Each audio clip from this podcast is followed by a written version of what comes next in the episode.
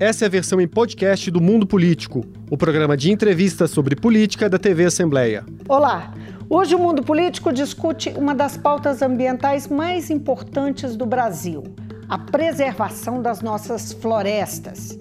Em meio a uma reta final do segundo turno das eleições, quando o eleitor terá que fazer a sua escolha, a gestão ambiental é debate oportuno, se não obrigatório.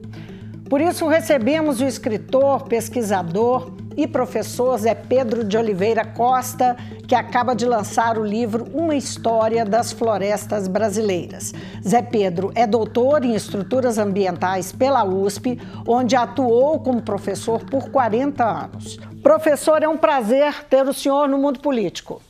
Muito obrigado, sempre um prazer e agradeço o convite. Professor, o livro é resultado de um trabalho que o senhor começou há 40 anos. O que fez o senhor lançá-lo só agora? O que eu fiz foi meu mestrado na Universidade da Califórnia, no segmento de Berkeley. Mas uh, eu estive lá na década de 77, 79, e este é uh, este livro é baseado no mestrado que eu escrevi naquela época. E respondendo à sua pergunta, o que acontece é o seguinte: eu escrevi um livro com detalhes para que os americanos pudessem entender de uma dissertação de mestrado, mas quando voltei ao Brasil, nós estávamos em plena ditadura militar.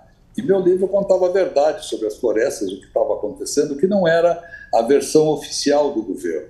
Então, se eu publicasse o livro naquela época, ele seria censurado e não teria condições de ser uh, distribuído.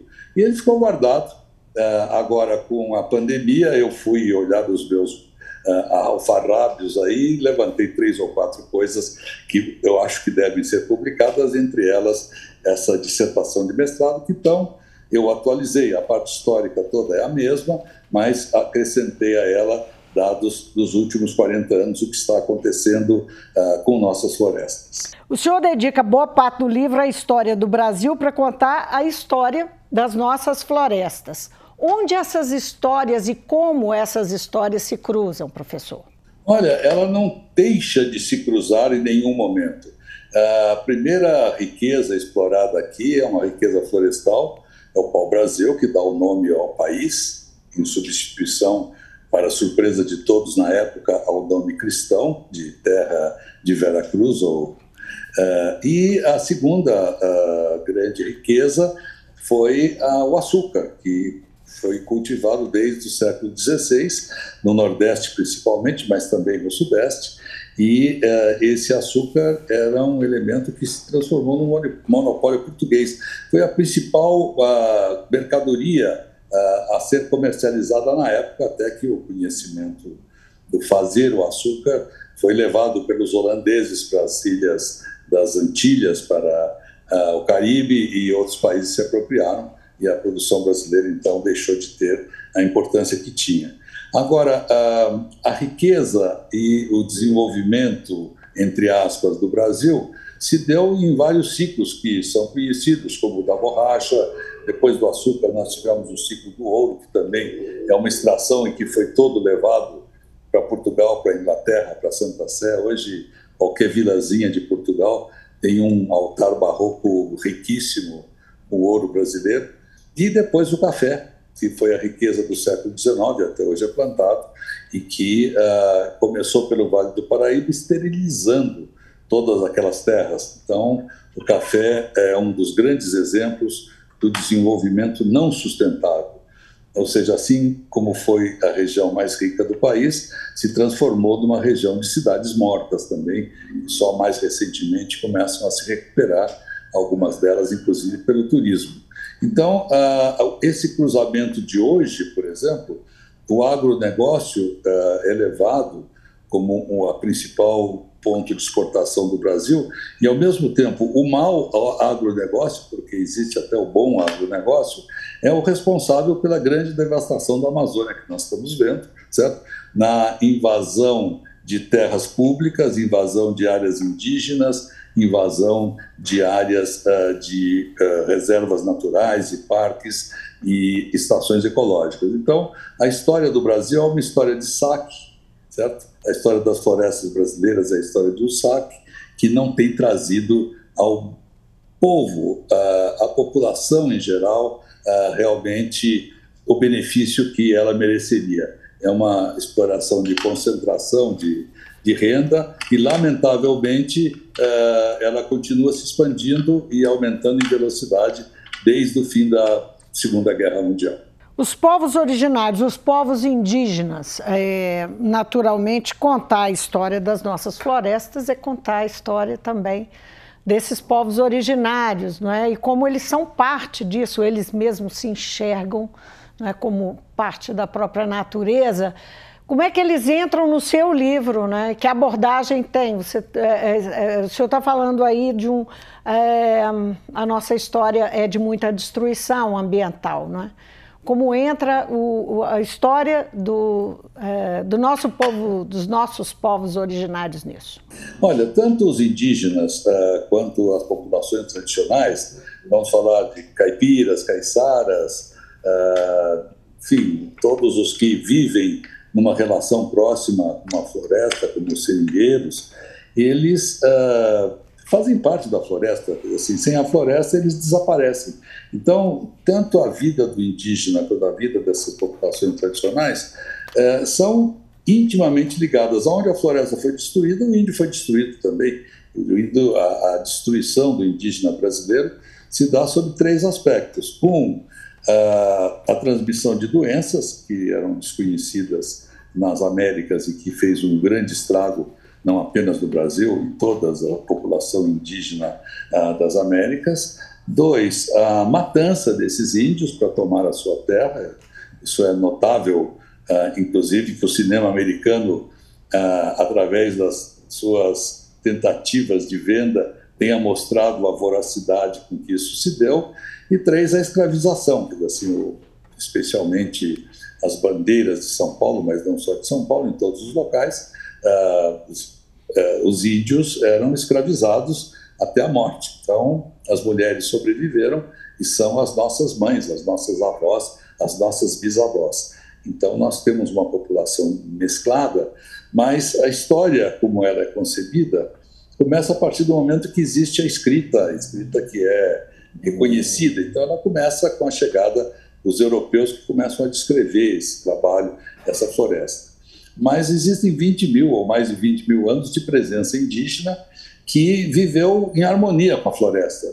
Alguns dizem que são os responsáveis pela extinção da megafauna que nós tivemos aqui, certo? a preguiça gigante e mais uma série de animais, um tatu que era do tamanho de um Volkswagen, o tigre do dente de sabre, esses animais desapareceram há cerca de 10 mil anos ainda uh, no final da última glaciação. Mas uh, viver, o viver dos índios com a sua tecnologia, a inexistência do ferro, do machado, certo, fez com que essa visão não fosse destrutiva, assim, essa, essa vivência não fosse destrutiva. É o machado que o europeu traz, o machado que vai cortar o pau-brasil, que vai derrubar a floresta para uh, eh, o plantio da cana, para o plantio do café, e no século XX nós temos a entrada da motosserra, que é incrivelmente mais destrutiva e que faz com que isso se acelere, além do crescimento da população, é lógico, uh, essa voracidade se acelere para a calamidade que nós estamos vivendo hoje. Agora, considerando essas perdas ambientais e, enfim, essa, essa realidade da história do país que, que, que o senhor está contando, como, como é que o senhor enxerga a mão ou a ausência da mão do Estado e, ou, e também a construção de uma cultura de destruição que permeia a sociedade, que vai para além? É, do, do, desse é, é, ou daquele que estiver no poder. Como é que o senhor vê é, né, essa, essas questões? Bem, as questões são amplas, eu vou obviamente tratar de um resumo aqui, mas uh, existe uma história de destruição e existe uma história também de tentar, uh, digamos assim, estancar com essa destruição. O Brasil tem um primeiro código florestal na década de 30, quando a destruição aumentava. E um código muito bom que depois foi aperfeiçoado durante o regime militar na década de 80, e esse Código Florestal nunca foi obedecido. Ou seja, muito pouco de fiscalização aconteceu. E no início do, deste uh, século, houve uma outra grande batalha pelo Código Florestal que, com concessões de um lado e do outro, se chegou a, uma, a um termo de uh, compromisso que jamais foi cumprido pelo lado destrutivo. Assim, o próprio presidente Bolsonaro chegou a excluir itens do Código Florestal, certo? Uh, através de decreto ou uh, providências que deveriam ser tomadas, e com isso, então, ainda liberou mais essa destruição. Fora a, a completa desmantelamento que nós assistimos nos anos recentes da fiscalização da Amazônia. Uh, garantir a proteção da Amazônia, da floresta amazônica, é possível.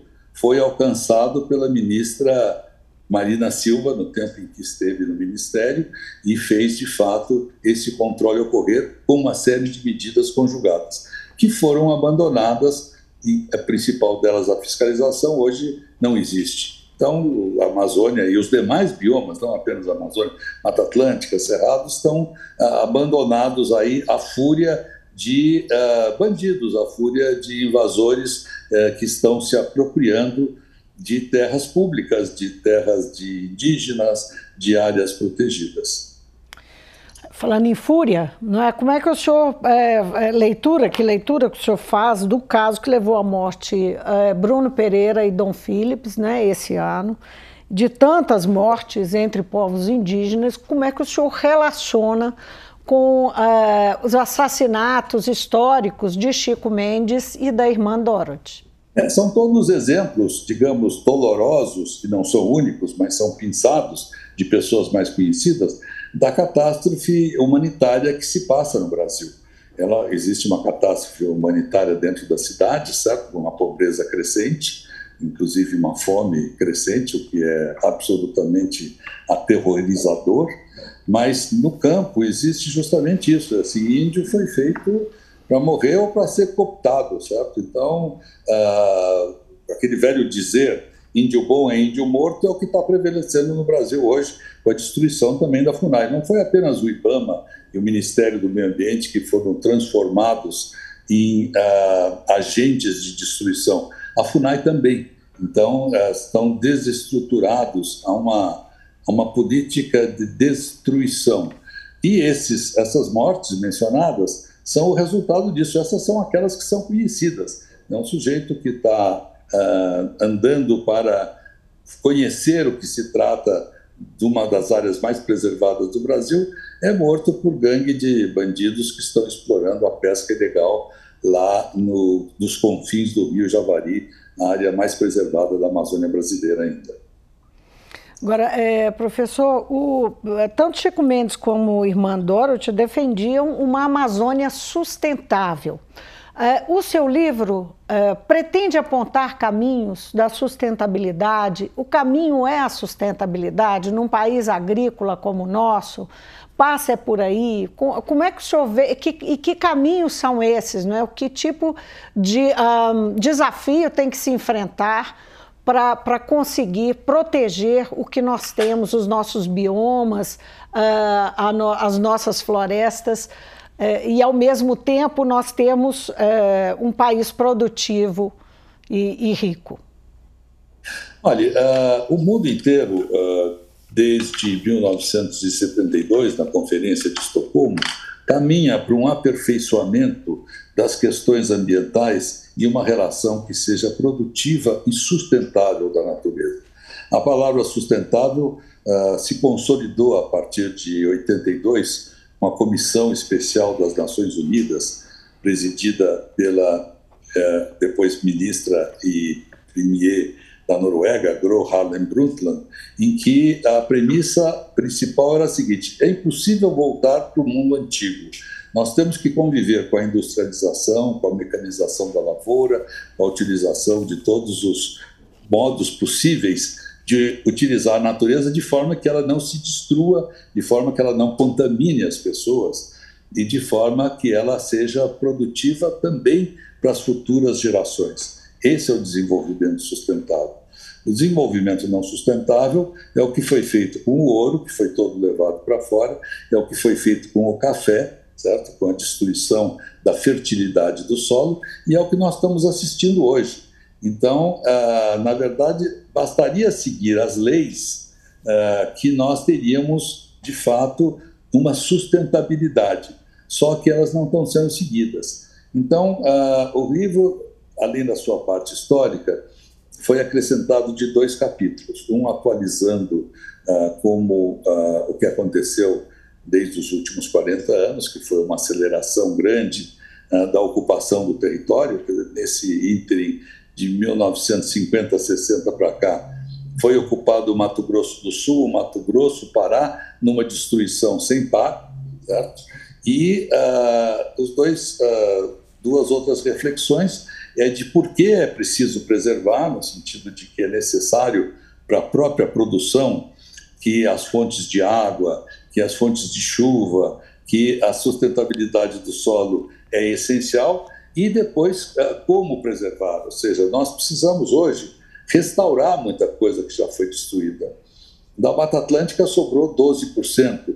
É preciso fazer corredores de ligação uh, entre esses uh, remanescentes, entre esses chamados uh, de pequenos fragmentos, certo? e com isso permitir que a flora e a fauna se ajustem e possam encontrar um lugar mais apropriado para sua continuidade e, inclusive, haver troca de genética entre diferentes populações das mesmas espécies. Ainda dá tempo lado, de fazer isso, professor? Ainda é tempo de é que, fazer? Não é que ainda é tempo, sempre é tempo e cada vez o tempo é menor. Porque é, a gente chegando nas mudanças climáticas, que também são fruto dessa destruição, não apenas da Amazônia, mas também da Amazônia, certo? nós estamos chegando ao ponto em que a destruição uh, se torna irreversível.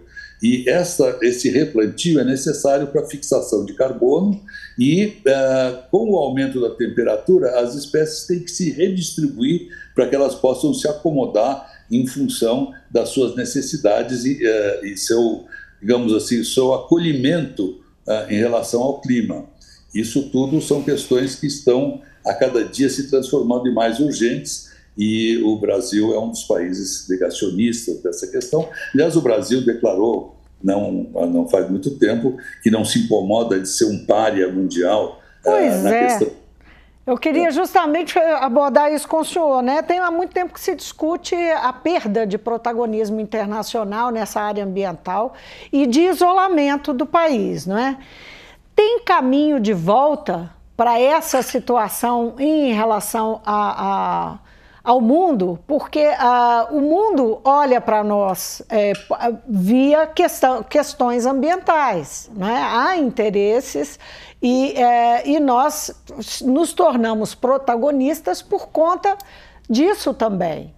Há caminho de volta? Olha, na verdade é o seguinte, caminhos uh, sempre tem que voltar. Nós não podemos ficar nisso eternamente, porque nós já somos os párias, daí nós vamos ser os bandidos, certo?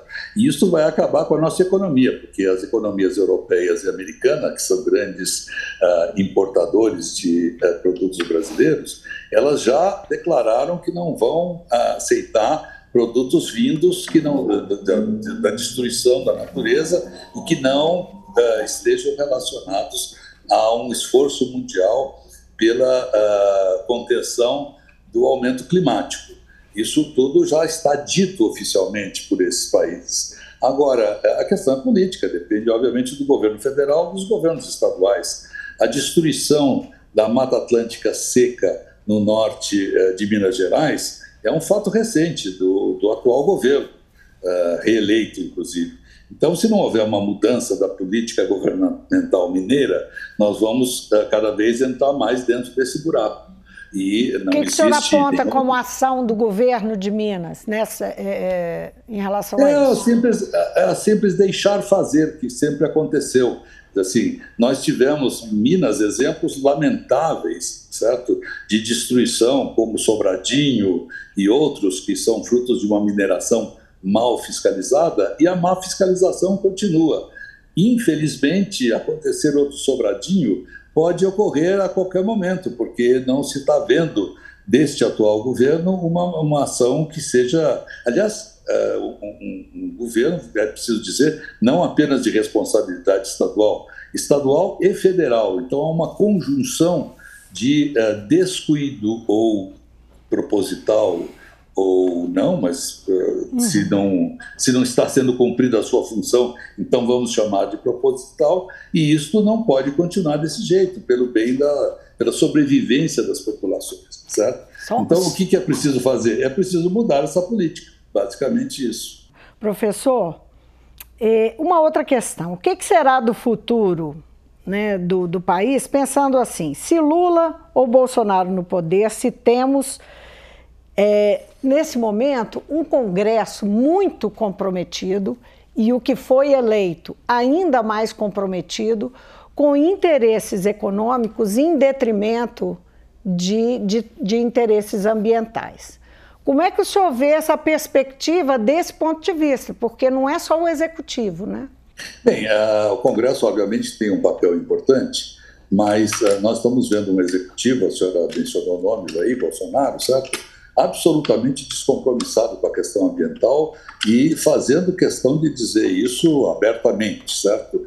Que, uh, além de outras questões mais graves de desrespeito à própria uh, humanidade, certo? De tortura e outras questões. Essas coisas estão todas relacionadas. Este atual governo é o responsável por muitas, muitas mortes do Covid, centenas de milhares, certo? É responsável pela morte de indígenas, é responsável uh, pela poluição e destruição de uma série de outras uh, características brasileiras e pela destruição da imagem brasileira como o país que tem a maior reserva florestal do mundo está fazendo o possível por destruí-la. Uh, durante o governo Lula, no tempo em que a Marina Silva esteve no Ministério, se conseguiu fazer de fato a contenção da destruição da Amazônia e uma série de outros avanços. Só que ela deixou o Ministério, certo? Uh, e realmente, depois da saída dela, a, a questão ficou muito menos uh, uh, prioritária. Não houve, obviamente, a destruição que nós estamos vendo agora, nem nenhum incentivo, mas nós tivemos realmente um, um período petista que não foi nada brilhante em termos de proteção da natureza. Hoje nós temos uma campanha que vemos Marina Silva ao lado de Lula, certo? E Lula assumindo uma postura de uh, nos dizer que vai ter uma agenda ambiental que está já mostrada, o que não existe do lado de seu adversário. E diz que vai ter um governo que não será um governo só petista, mas um governo de coalizão.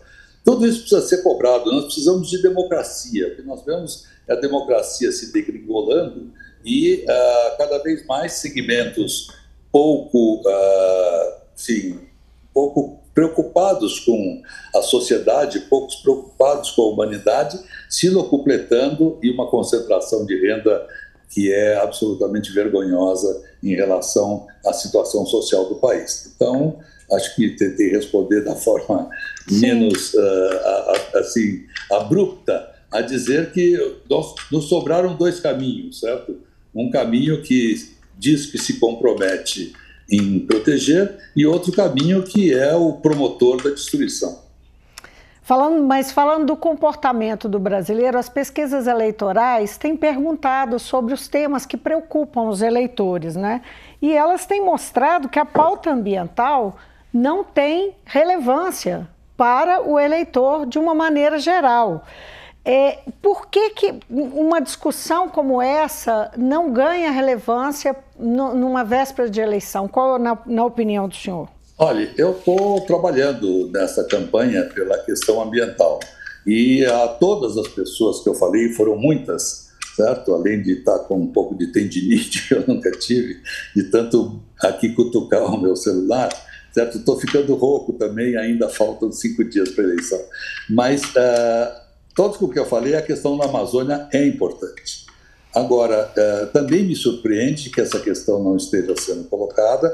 A gente pode até buscar várias interpretações que não caberiam aqui no, no tempo que a gente tem, mas o que eu queria dizer é o seguinte: eu estive agora os últimos seis meses trabalhando na Alemanha, em Berlim, E a, assim, a, a visão do mundo todo é de tal forma uh, crucial para esse tema, que no momento que me identificavam como brasileiro, a questão da Amazônia vinha uh, por todos com quem eu falava. E queriam saber o que estava acontecendo, e há realmente uma repulsa em relação uh, mundial em relação ao que acontece no Brasil. Agora, existe, talvez como fator principal, a falta de uma, um ensinamento a falta de uma educação e a falta de informação real sobre tudo que está acontecendo. A questão na Amazônia está presente nos jornais, mas é, de uma forma que está longe de ser a que deve ter, a relevância que deve ter.